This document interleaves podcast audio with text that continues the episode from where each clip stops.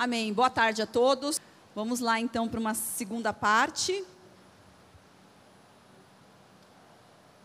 Eu não sei você, mas eu já vi esse vídeo algumas vezes. Eu não sei quantos aqui já conheciam esse vídeo, mas toda vez que eu vejo eu me emociono, porque você vê a simplicidade dessa gente, né? Um vídeo tirado da, do povo africano.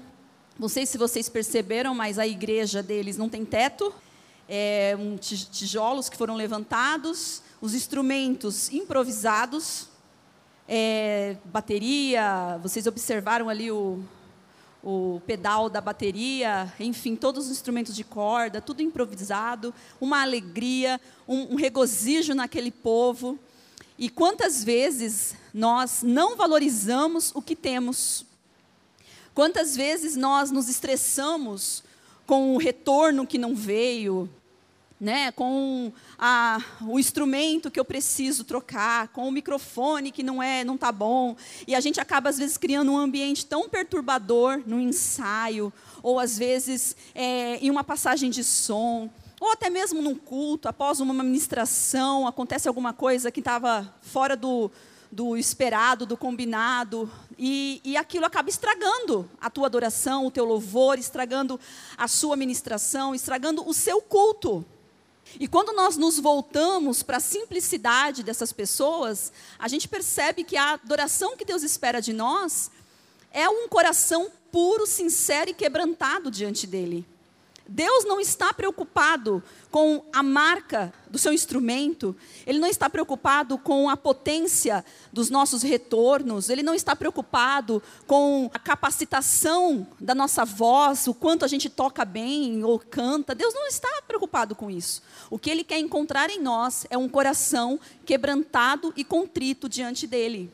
Seja numa igreja luxuosa, ou numa igreja como essa, sem teto, o que Ele quer encontrar em nós é um coração quebrantado e contrito. Então, que nós possamos valorizar o, o que temos, o espaço que temos, os recursos que temos, as pessoas que temos, que possamos valorizar quem somos, onde estamos e oferecer dentro da nossa estrutura, dentro daquilo que Deus nos deu, dentro daquilo que Deus colocou nas nossas mãos, o nosso melhor. Glória a Deus. Nós vamos ter um tempo agora onde a gente vai falar de algumas coisas pontuais referente ao ministério de louvor, ao ministério de música, dentro de um contexto geral. Porque às vezes a gente fala ministério de louvor, que é, um, é um, uma palavra que está na nossa boca, né? Mas quando a gente estuda o que, que é o louvor, o que, que é adoração, então a gente fala, pode falar ministério de música, e não se refere apenas a, ao grupo de louvor que ministra na congregação. Isso pode ser um coral, isso pode ser um quarteto, pode ser um trio, pode ser, enfim, tudo que envolve a música. E quando a gente fala em música, a gente também fala da equipe de som, a gente fala da equipe de multimídia. Por quê? Porque uma coisa está ligada à outra e uma precisa da outra.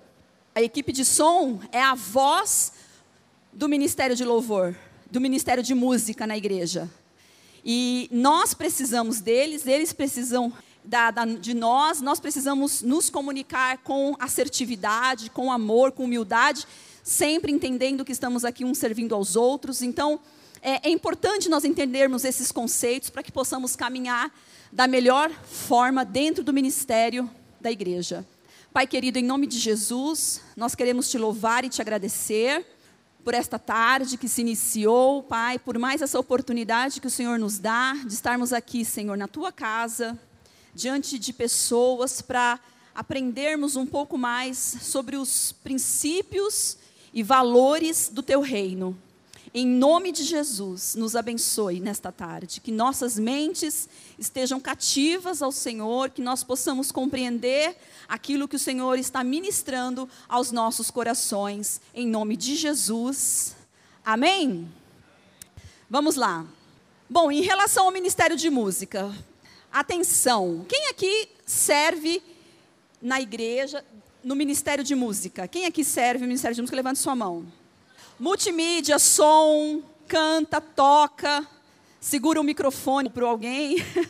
o que, que vocês guardaram do que foi falado de manhã? Eu queria que você é, é, você, vou te dar aí um tempinho para você falar, aí onde você está mesmo, alguma frase ou alguma palavra ou algum conceito que ficou para você sobre a ministração da manhã. Vamos fazer uma recapitulação?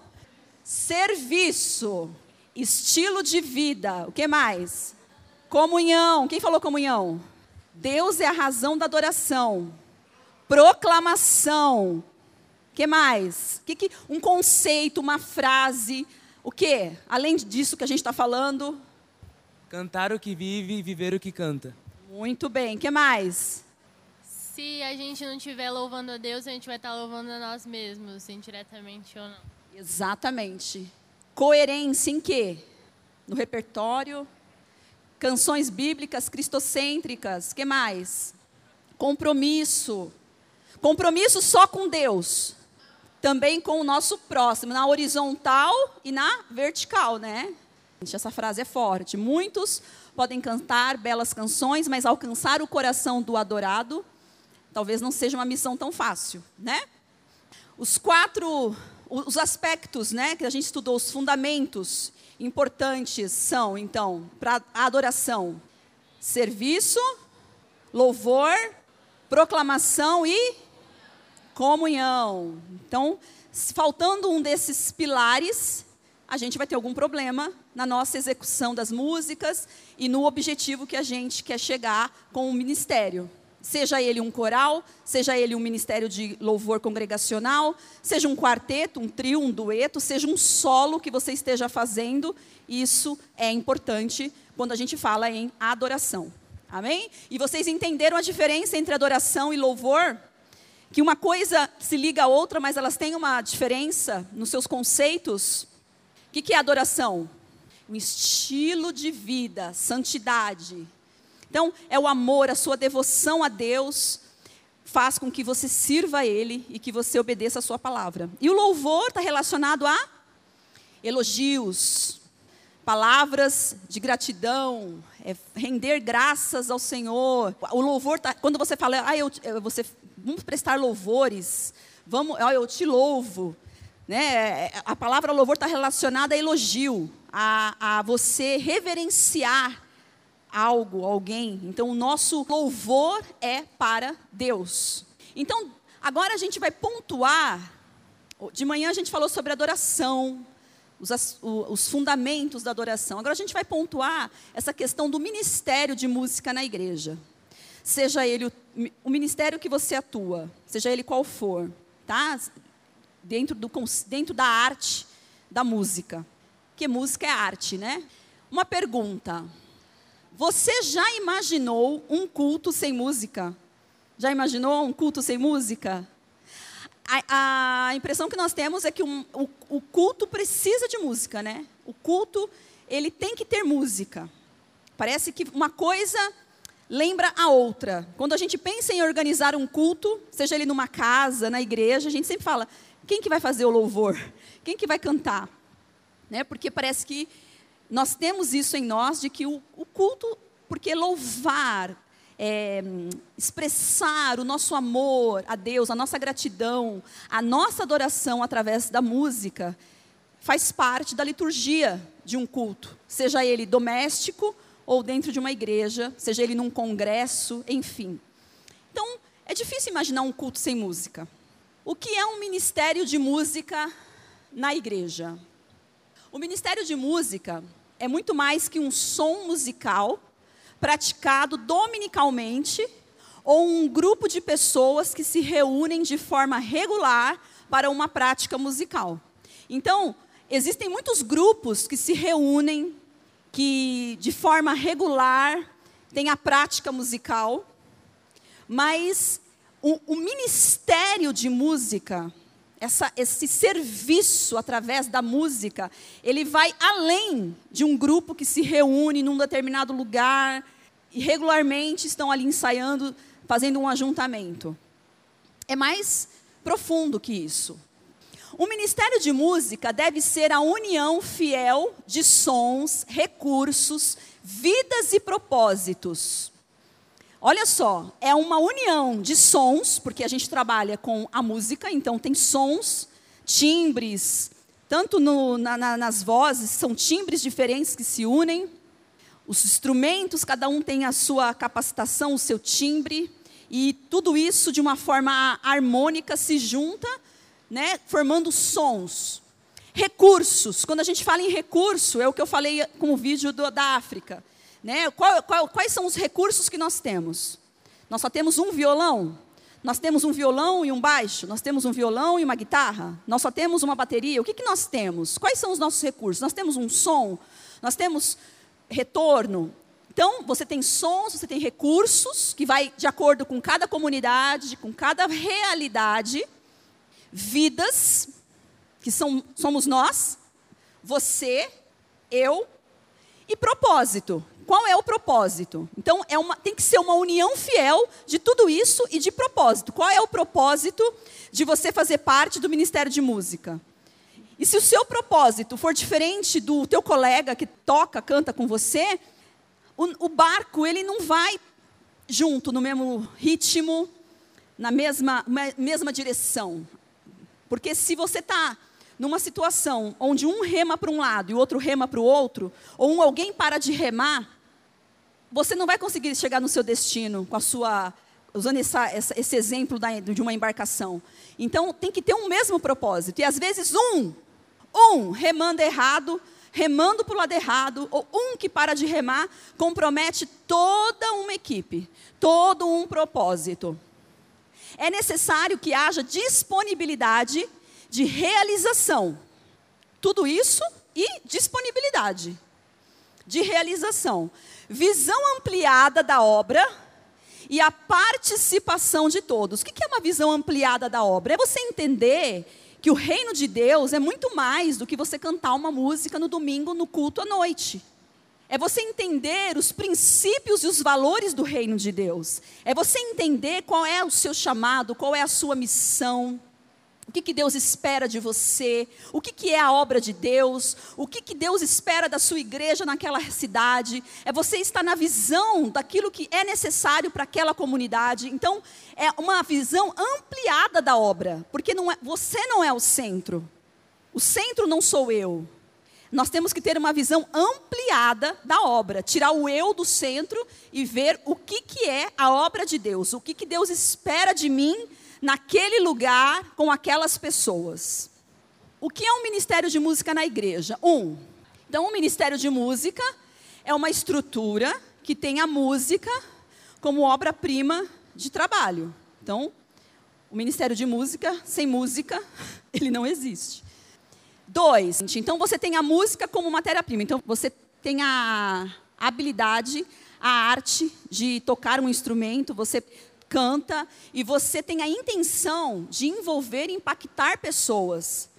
Quando, lembra que eu falei dos propósitos? A união fiel de recursos, vidas e propósitos. Então, está dentro desse conceito. Tem a intenção de envolver e impactar pessoas através de experiências musicais com uma adoração sincera. Então, quando a gente está ministrando num culto, nós não temos que tocar as pessoas de forma emocional, porque a música tem esse poder.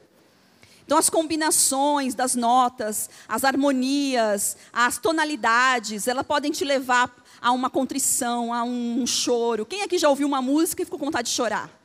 Quem aqui ouviu uma música e ficou alegre? Quem aqui ouviu uma música e pensou que ia morrer? Dá uma sensação de tristeza, você fala, meu Deus, né?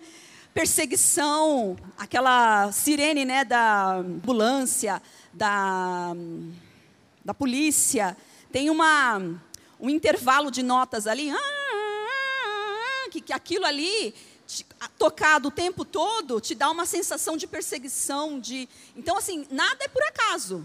Os filmes que nós assistimos, assiste um filme sem trilha sonora. Assiste um, não, não aconselho, mas um filme de terror sem a trilha sonora, você tem vontade de rir. Aquela coisa ridícula. A trilha sonora que te dá medo. Assiste o filme do tubarão sem a trilha sonora do tubarão. Aquilo ali te dá uma sensação de perseguição, de medo. Então, a música ela tem esse poder. Tem o poder de te mexer com as suas emoções. E tem pessoas que usam isso para o lado errado. Né? Na música secular, e às vezes até dentro da igreja. Né? Quer fazer a pessoa chorar, que a pessoa. Existem situações de manipulação através da música, então tem que tomar muito cuidado com isso. Porque nós não podemos usar a música para esse fim. Nós temos que impactar as pessoas com as experiências através de uma adoração sincera, dentro daquele conceito que nós vimos de manhã sobre a adoração, sobre o repertório cristocêntrico que proclama, traz comunhão, traz arrependimento, que traz as verdades bíblicas, que seja cristocêntrico. Então, quando a palavra de Deus é cantada, você traz um impacto para a congregação. E isso não é nosso. Isso não é a música. A música é uma ferramenta. É o Espírito Santo que age através da palavra de Deus, cantada. Três, envolve aspectos fundamentais, que foi o que a gente viu de manhã, que é adoração, louvor, proclamação, comunhão e serviço. Então, o ministério de música na igreja tem esses três pontos que a gente precisa observar com atenção. Uma igreja terá um ministério de música relevante se tiver um grupo de músicos comprometidos. E quando a gente fala em compromisso, comprometido é diferente de envolvido. Sabe a diferença de ser envolvido e comprometido? Eu vou contar uma historinha para vocês. Para fazer uma omelete com ovo, com ovos e bacon, a galinha se compromete. A galinha se envolve dando os ovos, mas quem se compromete com os bacons é o porco. O porco tem que morrer, né?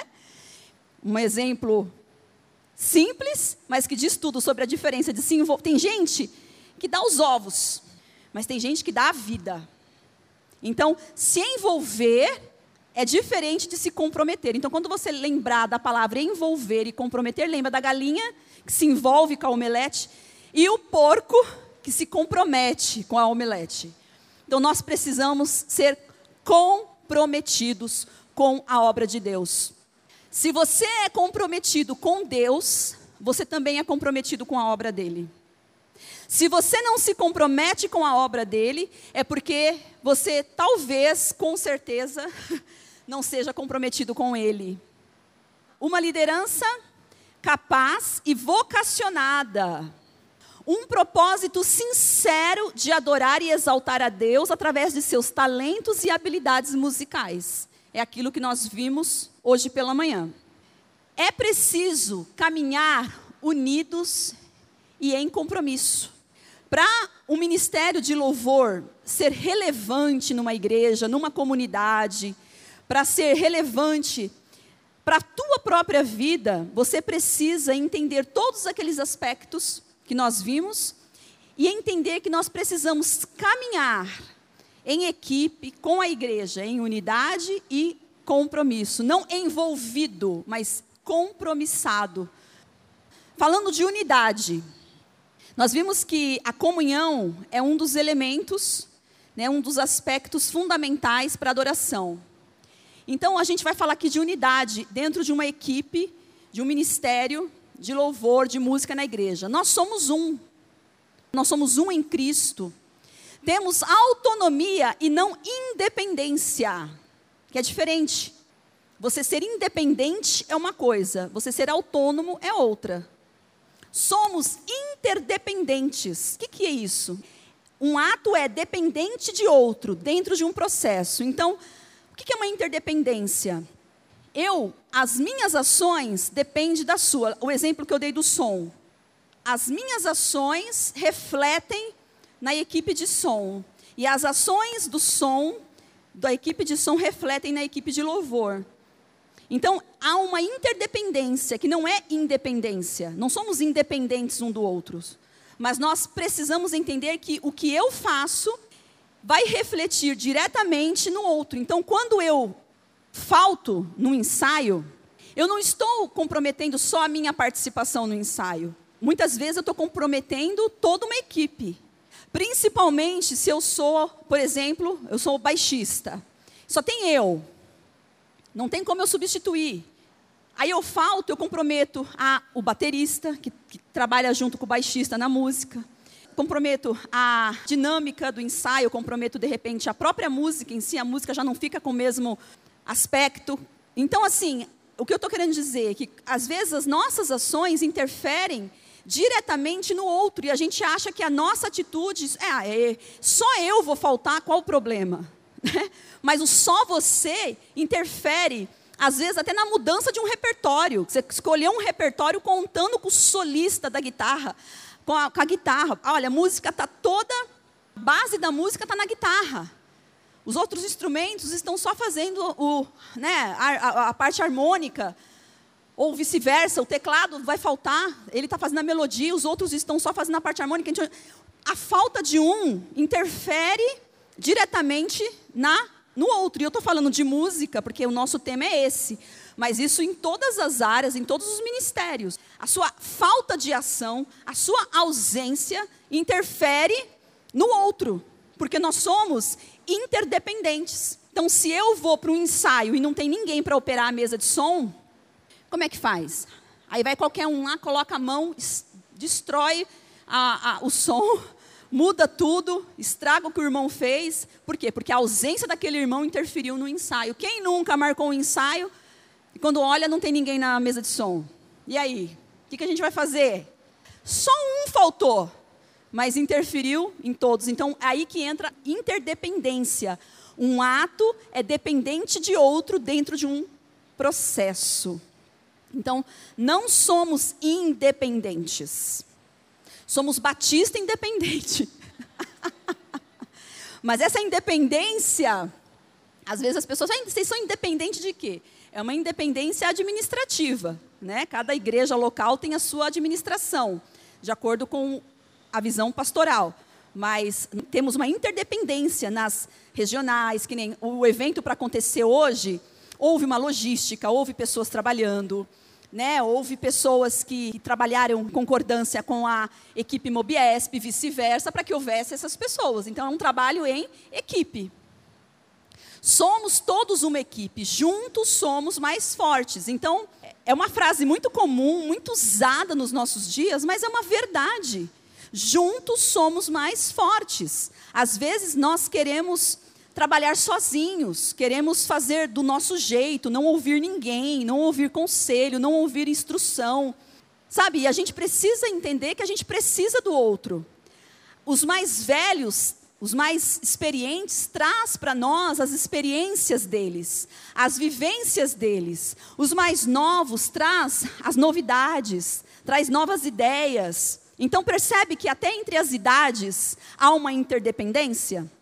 E às vezes nós vemos os mais novos desprezando os mais velhos e os mais velhos desconsiderando os mais jovens. E não tem que acontecer isso.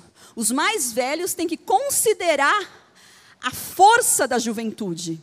E a juventude tem que considerar a experiência dos mais velhos. Quando há essa união de força, quando eu entendo que a minha habilidade é uma e a sua é outra, porque nós não somos todos iguais, o que eu tenho, você não tem. O que você tem, eu não tenho. Talvez o meu ponto forte é um, o seu é outro. Aquilo que eu tenho de mais forte em mim, eu vou usar. Mas numa equipe, tem alguém que tem uma capacidade melhor em outra situação. Naquilo que, que eu não sou tão boa assim. Então a gente se une, une as nossas forças para sermos mais fortes. Então o número 2 com o número 3 o número 2, ele tem um formato, certo? O número 3 tem outro formato. Mas quando você junta o 2 com o 3, dá o um número 5. O número 5 é outro valor e outro formato. Então nós não podemos desprezar ninguém, porque cada um tem uma forma, tem um valor, e quando nós juntamos as nossas formas e os nossos valores, nós formamos algo mais forte. E quando isso é é dispensado para o reino de Deus, há um efeito muito positivo. Então, juntos somos mais fortes.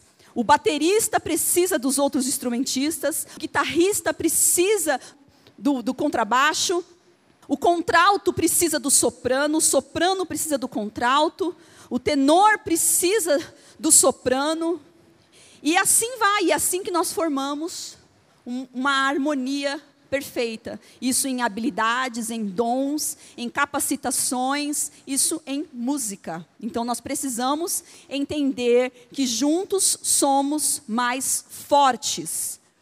Dentro desse, desse, dessa palavra compromisso, nós temos que ter compromisso com Deus e com os meus irmãos. Foi aquilo que eu falei. O meu compromisso é com Deus, primeiramente, mas quando eu sou comprometido com Deus, eu também me comprometo com meu irmão. Porque às vezes a gente ouve: "Ah, meu compromisso é com Deus". Meu compromisso é com Deus. Não vem, não vem não. Meu compromisso é com Deus. Deus sabe porque de tudo. Calma. Quando nós estamos numa comunidade, como nós estamos, quando nós estamos numa igreja, e nós temos essa interdependência, seja numa equipe de louvor, seja numa organização de um evento, seja em qualquer coisa. Nós precisamos entender que o meu compromisso também é com o meu próximo. Então, se eu falho, eu estou atingindo direta e às vezes indiretamente o meu próximo. Então, se eu não sou comprometido com Deus, eu também não serei comprometido com o meu irmão. E a outra é também verdade. A outra a face. Se eu sou comprometido com Deus, sem ninguém mandar, eu também sou comprometido com meu irmão. Isso nasce dentro de mim. Esse compromisso, essa responsabilidade nas minhas ações, entendendo que as minhas ações, elas vão refletir no meu irmão. A minha ausência, o meu descompromisso, a minha falta de atenção vai comprometer o meu irmão. Então nós não podemos achar que as nossas ações é só, ah, é só entre eu e Deus. Não, é entre você e Deus e o teu irmão. Comprometidos, vocacionados com um propósito sincero de adorar a Deus. É importante nós entendermos que nós precisamos ser vocacionados para aquilo que fazemos. Aqui, eu trouxe algumas coisas rápidas para a gente estar tá falando, que são coisas dos aspectos é, básicos da vivência ministerial. Eu coloquei aqui organismo vivo versus organização. Por quê? Porque a igreja, ela é um organismo vivo, mas ela é também uma organização. Então, quanto organismo vivo se refere às questões espirituais, o corpo de Cristo. Somos um corpo. Cada um é membro do corpo de Cristo. E como organização envolve questões administrativas. Que aí a gente não é espírito, a gente não pode espiritualizar tudo. Porque o crente tem essa mania, né, gente, de espiritualizar tudo. E a gente não pode fazer isso. Então, assim, quando isso, isso num conceito igreja, organismo vivo e organização. Quando a gente fala em uma equipe de louvor, a gente também tem que pensar como um organismo vivo e uma organização. Seja uma equipe de louvor, seja qualquer ministério da igreja. Como nós estamos falando de equipe musical, vamos lá. Quando a gente pensa em organismo vivo, para você fazer parte de um ministério de louvor, para você se comprometer e se responsabilizar com um ministério, quando você vai chamar uma pessoa, quando essa pessoa vai entrar para um ministério de louvor dentro da igreja, ela precisa ser convertida, sim ou não? Certo? Eu estou falando alguma besteira? Tem que ser convertida. Esse negócio de, ah, não, deixa tocar, deixa, deixa cantar, e quando Deus tocar no coração dele, dela, não é assim. Tem que ter um coração convertido, porque para aqueles aspectos que nós vimos pela manhã acontecerem, a pessoa precisa do Espírito Santo de Deus. Então a pessoa precisa ser convertida. Para fazer parte de uma equipe de louvor, de, de música, ela tem que dar bom testemunho. Lembra que eu falei da adoração como estilo de vida? Então, é importante dar bom testemunho. Ter uma vida devocional, ou seja, uma pessoa que tem uma devoção a Deus, que lê a Bíblia, que ora, que pratica a vida devocional, uma pessoa que procure conhecer as Escrituras. Você pode não conhecer a Bíblia toda. Ah, eu sou novo convertido, nova convertida, eu não sei tudo de Bíblia. Nem eu sei, ninguém de nós sabemos tudo. Mas a busca em conhecer é importante. Então nós precisamos buscar o conhecimento das Escrituras. Isso tem que ser uma prática natural nas nossas vidas por isso que o ser convertido é importante, porque quando você é convertido, buscar o conhecimento das Escrituras se torna algo natural. Submissão. Ter um coração de servo. Lembra que eu falei do serviço? Que faz parte do, do aspecto da adoração? Então, você, uma pessoa que faz parte de uma equipe de louvor, ela tem que ter essa questão da submissão muito forte dentro dela. De submeter às autoridades espirituais, se submeter às suas lideranças. Quem não se submete, atenção, quem não se submete às autoridades humanas, eclesiásticas, e até aí fora, professor, enfim, pai, mãe, também não se submete a Deus. Então, a submissão a Deus te leva a se submeter às autoridades, às suas lideranças e te leva a ter um coração de servo, porque você passa a entender que você está aqui não para mandar, mas para servir. Um servindo ao outro. Aí, quando você pensa em questão administrativa, como uma organização, o grupo de louvor, a gente pensa que a pessoa, quando ela é convertida, ela é membro da igreja. Então, é importante a pessoa que faz parte da equipe, ela ser membro, ela viver a vida da igreja. Ela ser membro da igreja é importante. Ser batizado, há exceções? Há. Há situações que a pessoa ainda não é membro, mas está vindo, e daqui a. Tem. Há exceções, a gente tem que entender isso. Mas é importante ter, gente, algumas regras para que haja ordem. As regras, elas não existem para nos é, colocar um cabresto. As regras, elas existem para ordem, para que haja ordem. Então, é importante a pessoa ser batizada, ser membro da igreja para que haja uma ordem, para que ela viva a vida da igreja, salvo exceções. Para a pessoa fazer parte, é importante ela ter algum talento musical, porque se nós temos a música como a matéria-prima do Ministério de Música, então ela ter um talento musical é importante, sim ou não? Seja cantando ou tocando. Então é importante ter algum talento musical. Ai, mas a pessoa é tão legal, ela quer entrar.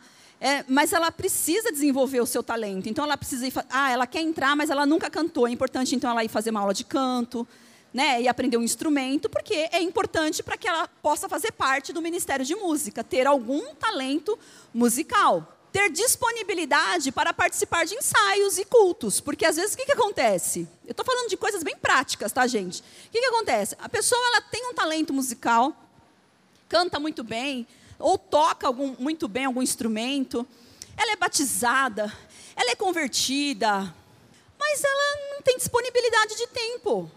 Eu já vivi muito isso dentro da igreja. A pessoa quer, mas não tem disponibilidade. Entra, nunca pode estar no ensaio, nunca pode participar de um culto. E fica difícil. Ou então a pessoa quer estar no culto, mas não quer estar no ensaio, e um grupo musical precisa ensaiar, sim ou não? Precisa ensaiar. Então, é, às vezes a pessoa ela quer estar lá, mas não quer ensaiar. Mas quer estar no culto. Aí fica difícil, tem que ter disponibilidade. É, por exemplo, eu, eu faço musicais de Natal lá na minha igreja há muito tempo. E nós ensaiamos, e quando vai chegando no final de ano, a gente faz musical temático de Natal. Aí os ensaios ficam muito intensos, com, no, no assim, no, no, último trimestre do ano. E teve uma irmã que faltou assim muito. Né? E a gente, aí a gente estipulou uma regra. De tantas faltas e ficou meio solto, a gente estipulou uma regra. Olha, se a pessoa faltar tantas vezes, X número de ensaios. Se a pessoa faltou tantas vezes, ela não canta. É arriscado, né? Mas a gente precisa. Essa pessoa faltou muito. Faltou muito, muito, muito. Gente, no dia de cantar, passamos o som. Nós temos uma toga, né? Uma beca. E a beca ela tem pala. A pala de um lado é azul, do outro lado ela é vermelha. Então, às vezes, a gente reveza a cor da pala. Essa pessoa, essa irmã chegou para mim, eu estava no púlpito passando o som. Ela fez assim: Tábada, é, qual que é a cor da pala? É vermelha ou azul? E ela não tinha vindo nos ensaios. Eu falei, amada, então, como você não veio nos ensaios, então acho justo que você não cante. Porque todo o pessoal veio. Então é melhor você não cantar, tudo bem? Falei desse jeito. Ficou um mês sem falar comigo. Depois voltou a falar, tá tudo certo. Ela me ama, eu a amo, mas foi assim. Às vezes não é fácil você colocar em prática alguma coisa. Ela ficou brava comigo. O marido dela também ficou um mês, passava por mim assim no culto. Eu falava, meu, aí eu falava pro meu marido, eu falava, ah, eles estão bravos porque eles não cantaram, né? Mas, gente, aí o que aconteceu? Um tempo depois, ela começou a vir, vir, vir, até que ela entendeu que ela não tinha disponibilidade. Ela falou: Olha, não consigo. Aí parou de vir. Então, a gente percebe que às vezes a pessoa quer participar, porque ela gosta, mas ela não quer ter a disponibilidade, o, o, o comprometimento que eu falei, o tal do porco, da omelete, o exemplo que eu dei. É o comprometimento. A pessoa ela quer se envolver, mas ela não quer se comprometer. Então nós precisamos entender que precisa ter isso. Então, quando o teu líder pede para você ter disponibilidade para aquele serviço, entenda que é necessário. Se você não tem a disponibilidade, então você não pode estar no momento naquele ministério. Se você não pode ensaiar, então você não pode cantar, não pode tocar. Nós precisamos entender que dentro de uma organização de música tem a dinâmica de ensaio. Então, dentro da dinâmica de ensaio, é importante sempre ter um líder para conduzir o ensaio. Porque se todo mundo ficar falando, vira bagunça. Então, o líder da dinâmica de ensaio não precisa ser necessariamente o líder de louvor. Se você reconhece na sua equipe uma pessoa que tem uma capacitação para conduzir um ensaio, que tem uma percepção rítmica, melódica, aguçada, para corrigir, para ajudar, essa pessoa ela pode estar apta a ser o líder da dinâmica de ensaio. Então, de repente, o líder de louvor ele escolhe o repertório, ele organiza o grupo, organiza ensaios, mas a dinâmica de ensaio pode ficar com aquela pessoa que tem uma. Lembra que eu falei que nós juntos somos mais fortes? Então, não queira, a bola é minha, eu jogo sozinho. Reconheça os, as pessoas que você tem ao seu redor e que cada um faça o seu melhor. E aí, juntando todas as capacitações, nós teremos um resultado ainda melhor. Então, a dinâmica de ensaio é importantíssima para que o, nós possamos otimizar os tempos, para que a gente não venha é, gastar muito tempo com poucas músicas, né? ensaiarmos com assertividade, com organização, remindo o tempo. Então a gente precisa trabalhar a dinâmica de ensaio com sabedoria e com organização. E isso não tem nada a ver com coisa espiritual. Isso é organização, isso é uma questão administrativa que a gente precisa entender. Então, outra coisa que está ali, ó, pontualidade. Então, quantos ensaios eles são assim quase que cancelados por causa de atraso? Você marca às oito, chega às oito e meia. Você marca às sete, chega às sete e meia. Você marca às 5 da manhã, chega às 6. Às, às, vezes a gente percebe que a gente vai mudando o dia de ensaio, o horário de ensaio, e você percebe que o problema não é o dia nem o horário, é a pessoa. Né? Então, a pontualidade dentro de uma organização de uma equipe de louvor, dentro de uma dinâmica de ensaio, ela é importante. Então, a pontualidade, nós precisamos aprender isso, que isso é importante para o rendimento do louvor.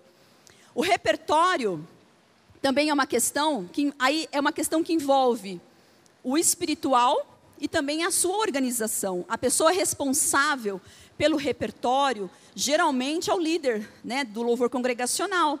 Então, esse repertório, como nós estudamos de manhã, tem que ser cristocêntrico, buscar é, embasamento bíblico para o repertório.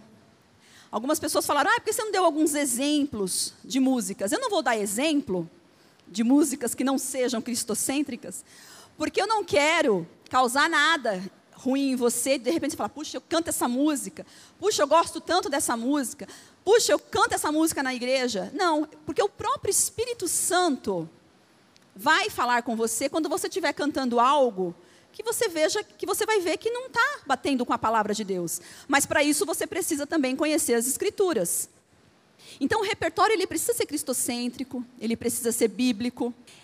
Não é errado você se programar com um repertório, muito pelo contrário, você falar, olha, o culto vai ser tal hora, tal dia, então eu vou escolher tanta. Conversa com o pastor. Quantas músicas, pastor? Tantas. Aí você escolhe. Durante a semana, você já está orando, Senhor, o que, que o Senhor quer que a tua igreja cante? Aí a igreja, aí o Espírito Santo vai falar com você, vai te dar a direção do repertório, aí você vai escolher o repertório na direção do Espírito Santo, não na direção das suas emoções, que isso é importante também. Então eu estou alegre, vou, vou só escolher música de júbilo.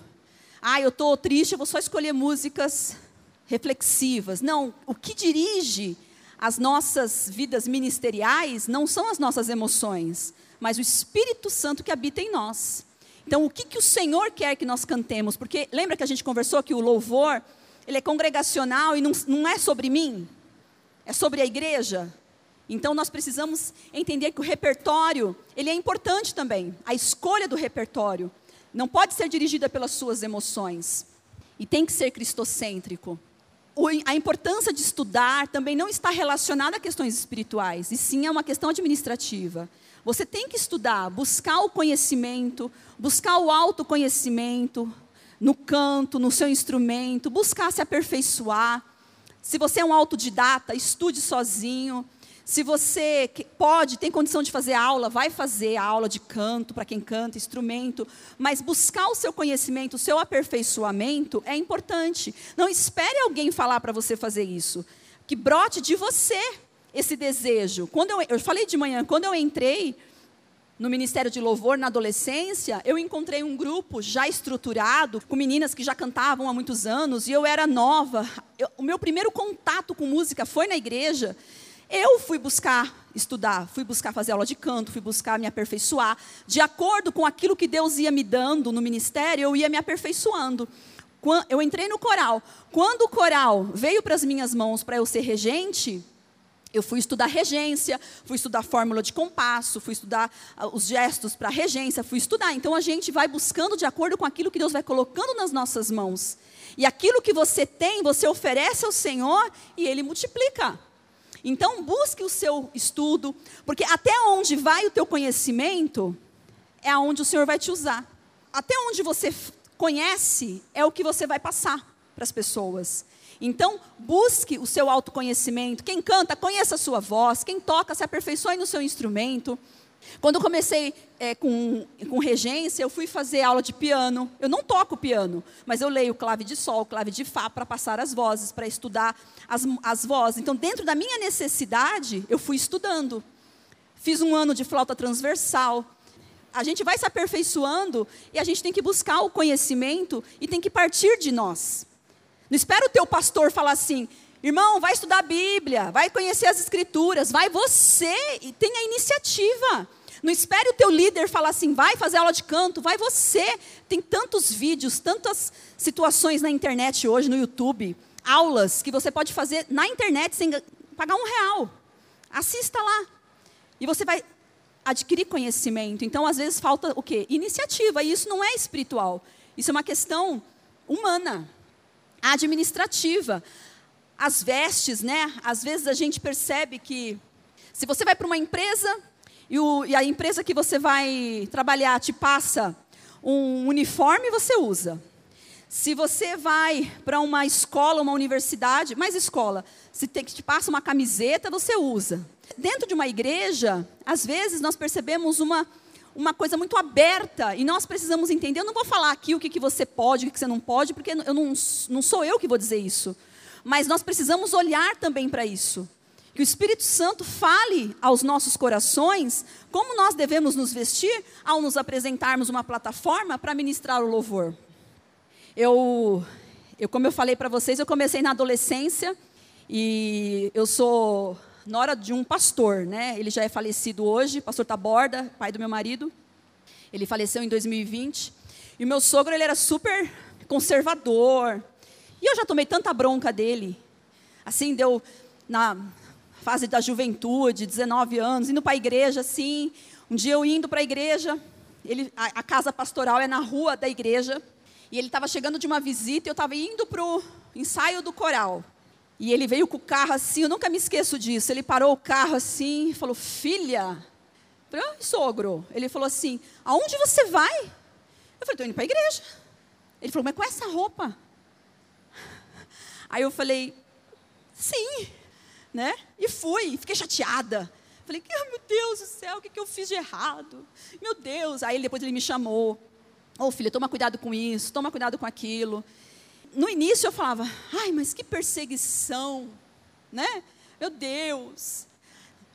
Aí teve uma vez que eu era recém-casada. Quem aqui conhece o pastor Wilson Guimarães? Vocês conhecem as pregações do pastor Wilson, né? Aí, o pastor Wilson jovem, há muitos anos atrás, aí nós estávamos numa num culto de domingo, nunca tinha visto o pastor Wilson Guimarães na vida, é a primeira vez que eu vejo ele na igreja. Eu acho que foi a primeira vez que ele pregou lá, ele era mais jovem, e ele pregou. E durante a pregação dele, ele falou assim: eu nunca me esqueço disso. Ele fez assim: Irmãs, eu não vou dizer para você qual deve ser o tamanho da sua saia, mas eu vou te dizer, antes de vir para a igreja, se olhe no espelho e me diga, e diga ao Senhor, se a tua roupa está também adorando a Deus. Aquilo entrou em mim com uma faca. Aí já não era mais o meu sogro falando, que é o pastor da igreja, a minha mãe. Era o Espírito Santo, através da boca do pastor Wilson, que deu uma paulada na minha cabeça. Eu nunca me vesti de forma vulgar. Nunca foi meu estilo de roupa. Né? Até pela educação, pela minha vivência com a minha mãe, eu nunca tive, minha mãe sempre cuidou disso. Mas existe uma diferença, né? Às vezes a forma adequada de se vestir. E às vezes a gente não se veste, não é que a gente está vulgar, não é isso, mas não está adequado para o momento, não está adequado para o ambiente, não está adequado para você subir, às vezes, numa plataforma. Isso é importante a gente pensar. Não é religiosidade, isso não é legalismo, isso é uma maturidade espiritual. E eu não estou falando, eu estou falando de um todo, para homens, para mulheres, eu estou falando de tudo. A gente precisa se olhar no espelho e saber. Eu vou repetir as palavras do pastor Wilson Guimarães. Eu não vou dizer para você qual deve ser a roupa que você deve vestir. Mas que o Espírito Santo fale ao teu coração, assim como falou ao meu um dia, se aquela roupa que eu estou usando, se a minha motivação está sendo de adorar a Deus. Então, que isso possa ficar nos nossos corações. Receba essa palavra com muito amor e temor. Nós precisamos também viver a vida da igreja a equipe de louvor precisa viver a vida da igreja. Nós não somos só para tocar e cantar, mas para viver a vida da igreja. O que a igreja está vivendo, o que a igreja está passando, é o que nós precisamos entender que nós também precisamos viver. Então, veja sempre uma equipe de louvor como um organismo vivo, porque é o corpo de Cristo, mas também como uma organização. E isso vai além de questões espirituais, é uma questão administrativa mesmo.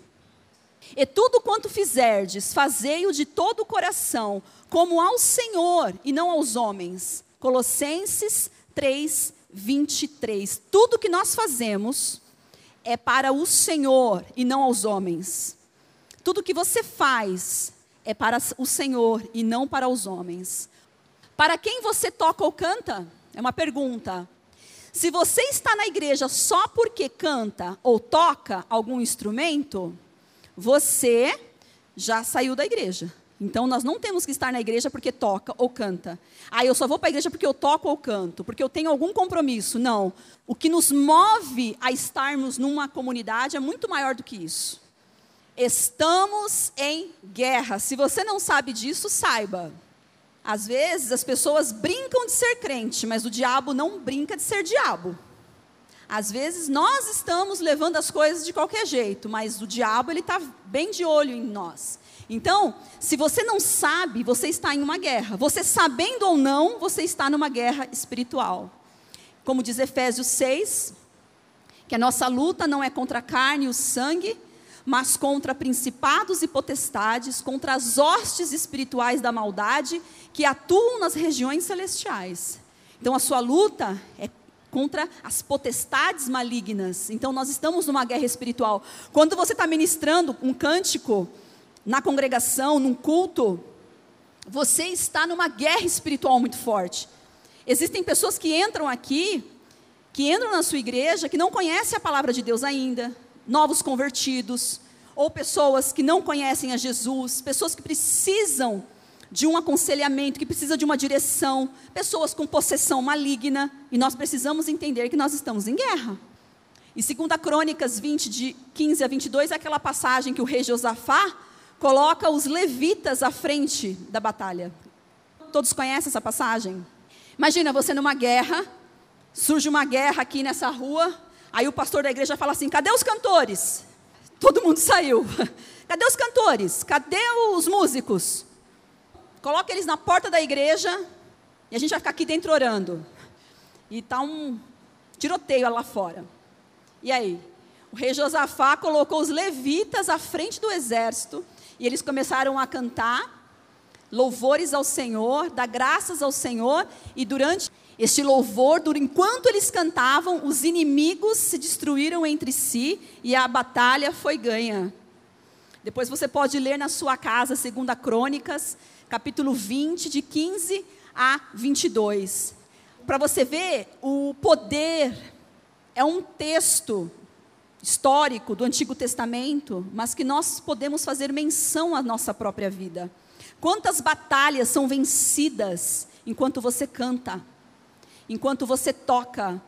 Quantas batalhas são vencidas no mundo espiritual enquanto você está louvando ao Senhor num ensaio, num culto, na sua casa, indo trabalhar, porque você não precisa estar na igreja para louvar a Deus, para engrandecer o nome do Senhor através da música, você pode fazer isso dentro do seu carro, você pode fazer isso no metrô, você pode fazer isso na rua. Então, quantas batalhas você já venceu, batalhas que você nem viu, inimigos foram vencidos no mundo espiritual, guerras foram vencidas por você, porque você estava louvando ao Senhor. Então, saiba que você está em guerra. Nós estarmos aqui hoje é uma guerra espiritual. Quantos eram para estar e não estão? Quantos desprezaram esse momento? Mas você que está aqui, eu não tenho dúvida que você vai levar para você, para sua casa, uma porção da presença de Deus. Você vai levar algo que vai trazer, gerar em você transformação. Na segunda-feira você vai se lembrar de alguma coisa que o Espírito Santo vai te fazer lembrar. E você vai vencer batalhas, porque você já entendeu que você está numa guerra espiritual. Para nós encerrarmos, eu quero usar como exemplo a figura de Davi. Davi, ele era um ministro relevante, acima da média. Nós estamos falando aqui de um ministério relevante. Muitos grupos de louvor existem, muitas pessoas que cantam, que tocam existem, mas você fazer, você oferecer uma relevância, você ser relevante, a equipe de louvor ser relevante é muito importante. E nós vemos na Bíblia o exemplo de Davi, um músico relevante, um compositor, poeta relevante.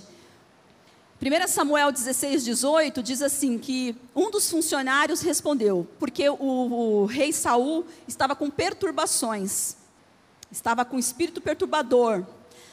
Aí um, um dos funcionários disse assim: Conheço um dos filhos de Jessé, de Belém, que sabe tocar harpa, é um guerreiro valente, sabe falar bem, tem boa aparência e o Senhor está com ele. Olha só, Davi foi lembrado por um funcionário do rei. A relevância de Davi fez com que ele fosse lembrado e chamado pelos criados do rei. Então, ele tinha um comportamento relevante, ele tinha uma arte que era tocar a harpa, e ele foi lembrado por causa disso, pelo funcionário do rei. Então, a sua relevância fez com que ele fosse chamado lá para o rei. Por quê? A música nesta época também era utilizada com objetivos terapêuticos, tá? Então a música nessa época, na psicologia também já existe, existe essa, essa vertente de que a música ela é terapêutica. Mas nessa época era, era muito conhecido isso e era muito usado. Então por isso que o Davi foi lembrado, porque para que ele viesse tocar e acalmar o rei é, com uma finalidade terapêutica, que era uma prática da época. Aí, ó, 1 Samuel 16, 23. E sucedia que quando o espírito mal da parte de Deus vinha sobre Saul, Davi tomava a harpa e a tocava com a sua mão. Então Saul sentia alívio e se achava melhor, e o espírito mal se retirava dele. Então, sempre que Davi tocava, ele foi chamado para lá.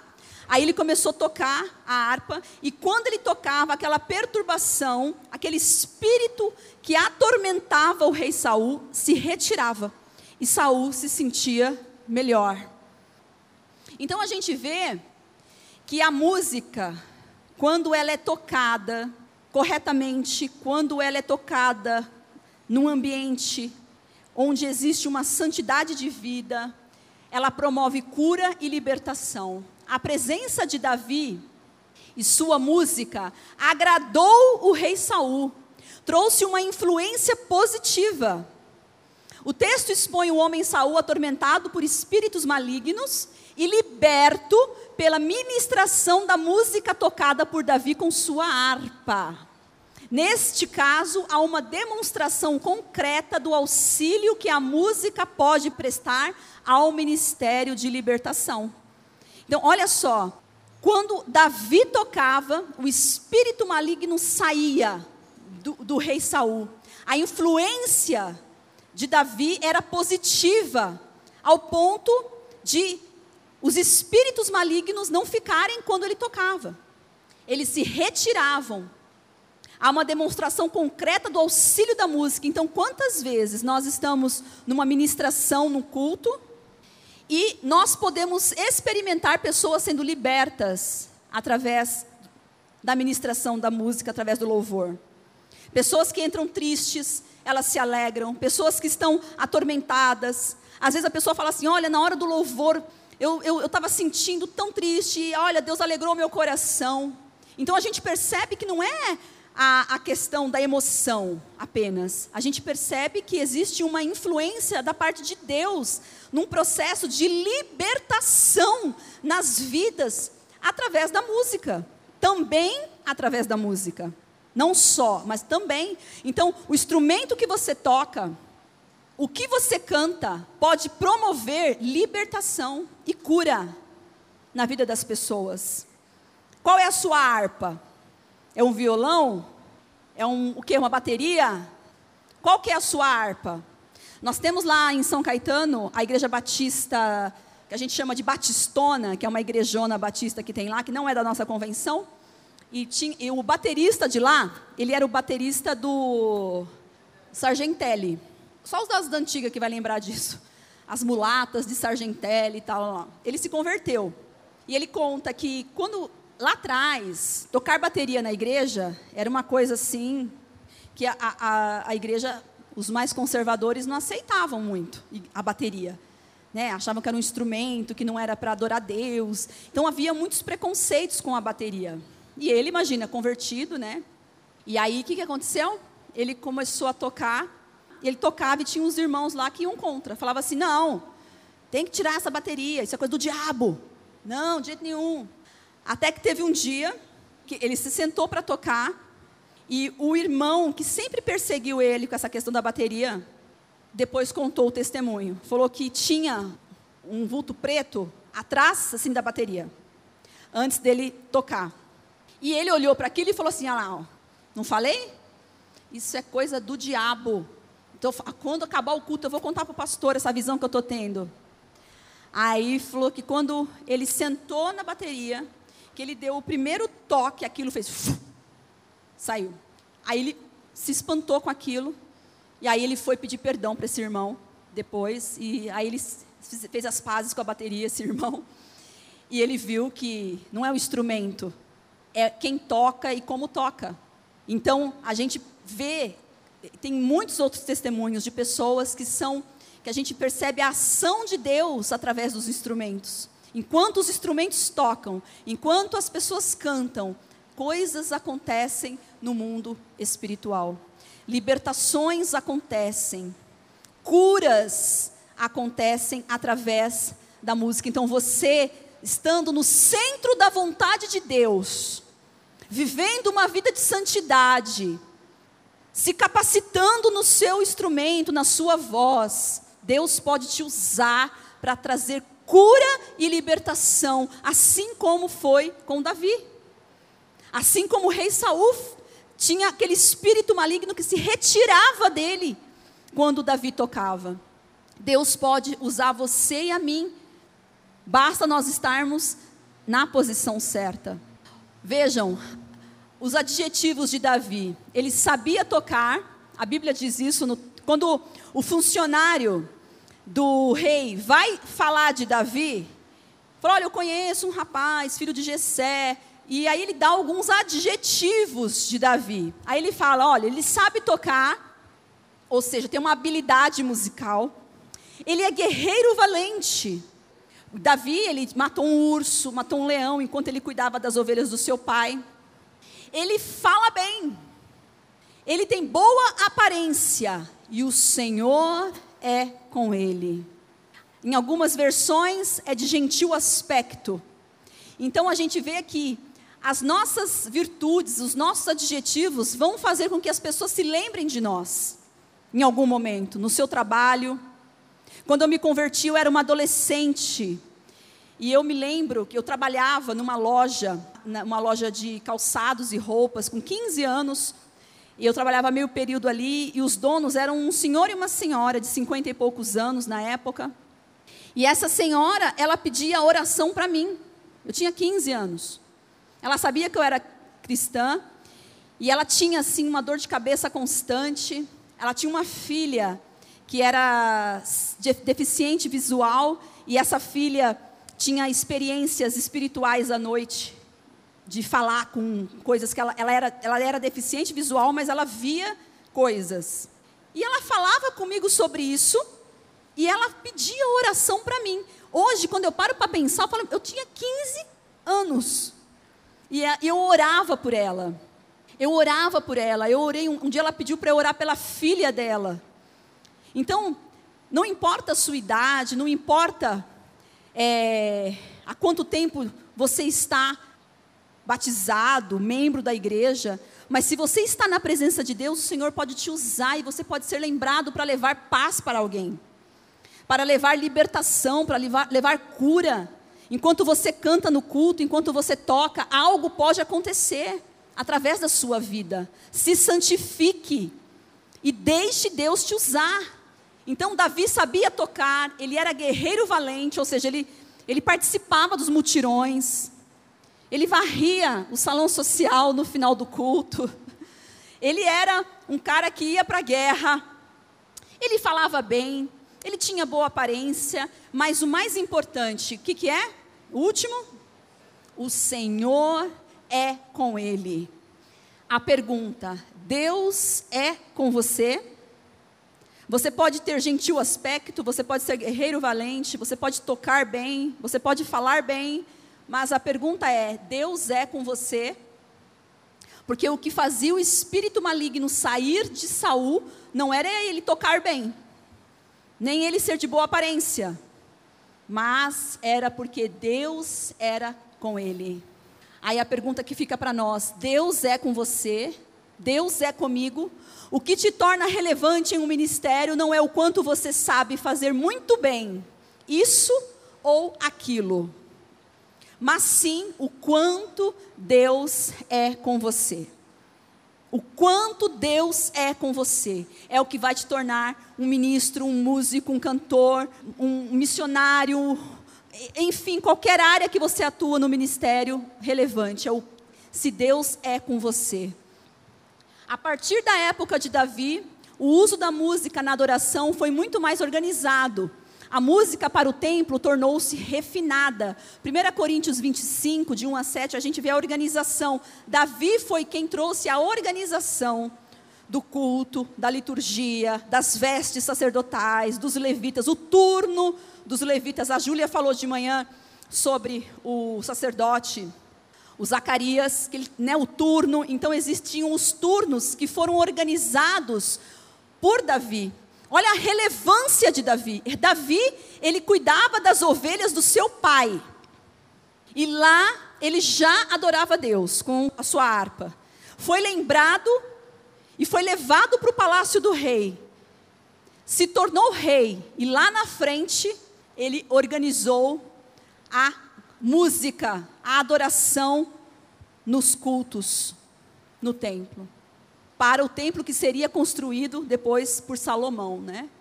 Essa música que decorre toda a história bíblica se desenvolve fundamentalmente em dois pilares. Vejam bem, a música na Bíblia, no Antigo Testamento, a gente percebe que ela tem dois pilares. Ela como música autoral e como música doutrinária. A autoral era uma música que emergia do próprio povo. Eles eram seus compositores, produtores, treinadores, seguindo fielmente ao seu padrão cultural. Então a música, ela era autoral, ela comunicava uma cultura. Então, pensem, Lá não tinha cifra, não tinha cifra clube. Quando Miriam atravessou lá o Mar Vermelho, que ficaram felizes lá do outro lado, que ela pegou o seu tamborim, ela não olhou para Arão e falou assim: entra lá no Cifra Clube, vê que, que tom que é essa música aqui. E aí, qual música a gente vai tocar? Não. Eles tinham uma espontaneidade na comunicação através da música. Eles tinham uma espontaneidade, eles tinham a música como música autoral. Então, é possível se desenvolver nos nossos dias, no nosso meio, músicas autorais. Deus pode te levantar para você trazer música autoral. Uma música que Deus te deu, uma composição sua, uma melodia sua, você pode compartilhar com a igreja. E também uma música doutrinária, servia ao propósito de fortalecer a identidade do grupo enquanto nação, exercitar a fé e promover a aproximação com o seu Deus. Então, como música doutrinária, ela aproximava o povo de Israel de Deus, trazendo doutrinas para aquele povo, ensinando. Então, lembra que a gente conversou que a música ensina? Que o mundo ouve as nossas músicas e nós precisamos ensiná-los teologicamente isso, então a música na Bíblia, ela também é doutrinária. Então nós precisamos seguir esse padrão de ser uma música doutrinária. Esse era o contexto de música do tempo de Davi. Por isso que Davi é um compositor de salmos, né? Ele compôs é, muitos poemas, poesias, músicas, canções. Então, concluindo, atenção, foi a aptidão musical de Davi que lhe deu acesso à corte do rei e posteriormente foi promovido ao serviço militar e depois se tornou rei de Israel. As oportunidades aparecem de acordo com nossos talentos. Então, de acordo com o teu conhecimento, as oportunidades surgirão. Mas o que faz a diferença em nossa vida é o fato de Deus ser ou não ser conosco. Não adianta cantar bem, tocar bem apenas. Deus é conosco. Deus é com você. Responda isso. Deus é comigo. Deus é com você, porque isso é o mais importante. Porque é isso que vai fazer a diferença na hora que você estiver exercendo a obra de Deus, exercendo o seu serviço na casa do Senhor. Vivemos um tempo em que tocar, cantar ou falar bem é mais importante do que saber se Deus é com você. Ter seguidores no Instagram tem se tornado mais importante que ser seguidor de Jesus. Na área da música, para muitos, gravar uma música é a comprovação de um ministério de sucesso. Ter é mais importante que ser nos nossos dias. A música ser bem cantada e bem tocada, com uma harmonia perfeita, tem sido mais importante do que a mensagem transmitida ou a vida de quem canta ou toca. Muitas vezes o cantor ou o músico é o centro das atenções e não Jesus. Todo ministério relevante começa no quarto, com você e Deus apenas. Feche a porta do teu quarto e fale com o Senhor em secreto. Sem máscaras, sem plateia, sem elogios, sem fama e nem festa. Davi não começou seu ministério musical em um palácio. Ele cantava e tocava sua harpa enquanto cuidava das ovelhas do seu pai. Sua fidelidade no campo o forjou para tocar na presença do rei Saul. Sua fidelidade. Enquanto ele era um pastorzinho de ovelhas, forjou ele para tocar na presença do rei e posteriormente tornou-se o rei de Israel. Finalizando, para refletir. Atenção, quando você olha para o ministério de música da sua igreja, o que você vê? E se você faz parte dele, se inclua nele. Apenas bons músicos e bons cantores? Ou através dos frutos percebe-se claramente que Deus é com eles? Quando cantam e tocam, é somente música ou tem presença de Deus e as trevas recuam? É uma pergunta. Qual é o conteúdo das músicas e de onde vem? Jesus é o centro? Fica essa pergunta para nós refletirmos. Essas perguntas, né? Tudo é para a glória de Deus, tudo que fazemos é para a glória de Deus, para a salvação de vidas e para a edificação da igreja. Encerrando, o mesmo verso que nós lemos de manhã. Vamos ler juntos?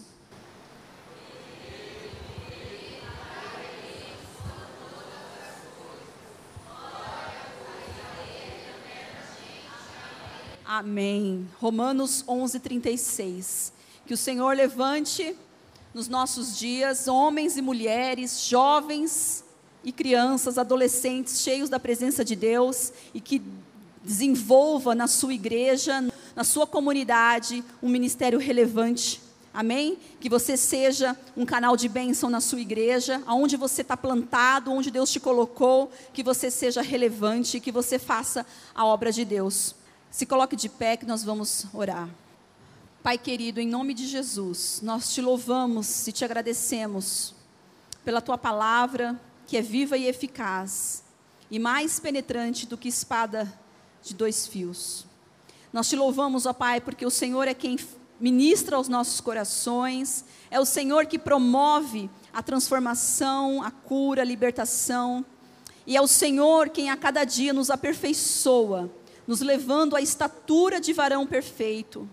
Nos ajuda, Senhor, na nossa caminhada cristã, nos ajuda, Pai, a sermos pessoas que atraem pessoas para o teu reino.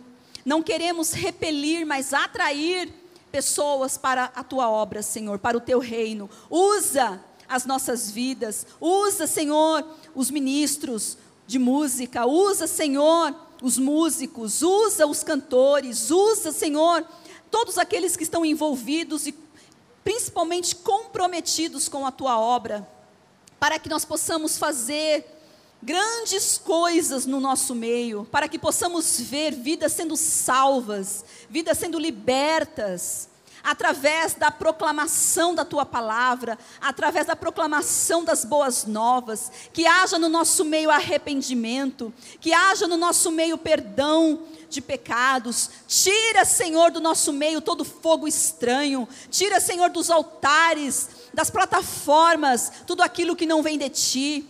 Pai, venha nos encher com a tua presença, venha nos encher, ó Pai, com a tua unção. Venha, Senhor, perdoar pecados, que possamos, ó Pai, ser atraídos pela tua presença. Em nome de Jesus, nos ajude a sermos pessoas melhores na tua presença. Nos ajude, Senhor, a sermos pessoas melhores, amigos melhores, servos melhores, líderes melhores, liderados com coração de servo. Senhor, nos ajude, nos transforma, nos usa, nos una para a glória do teu nome, Senhor.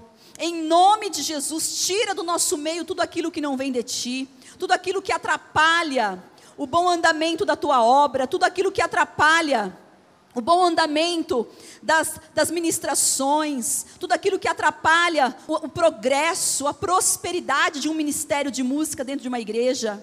Em nome de Jesus, ó Pai, nos ensine a sermos adoradores que te adorem em espírito e em verdade. Nos ajude, Senhor, a sermos pessoas melhores para o nosso próximo e para nós mesmos. Em nome de Jesus, Pai, traga uma porção dobrada do teu espírito sobre nós, um, uma capacitação.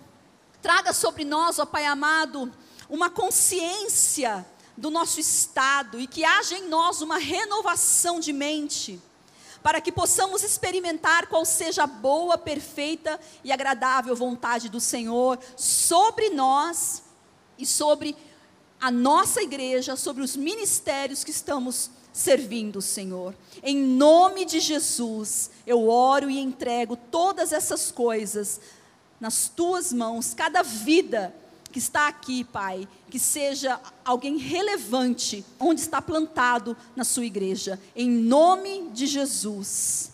Amém. Amém. Amém, queridos. Que Deus abençoe vocês. Obrigada mais uma vez pela oportunidade.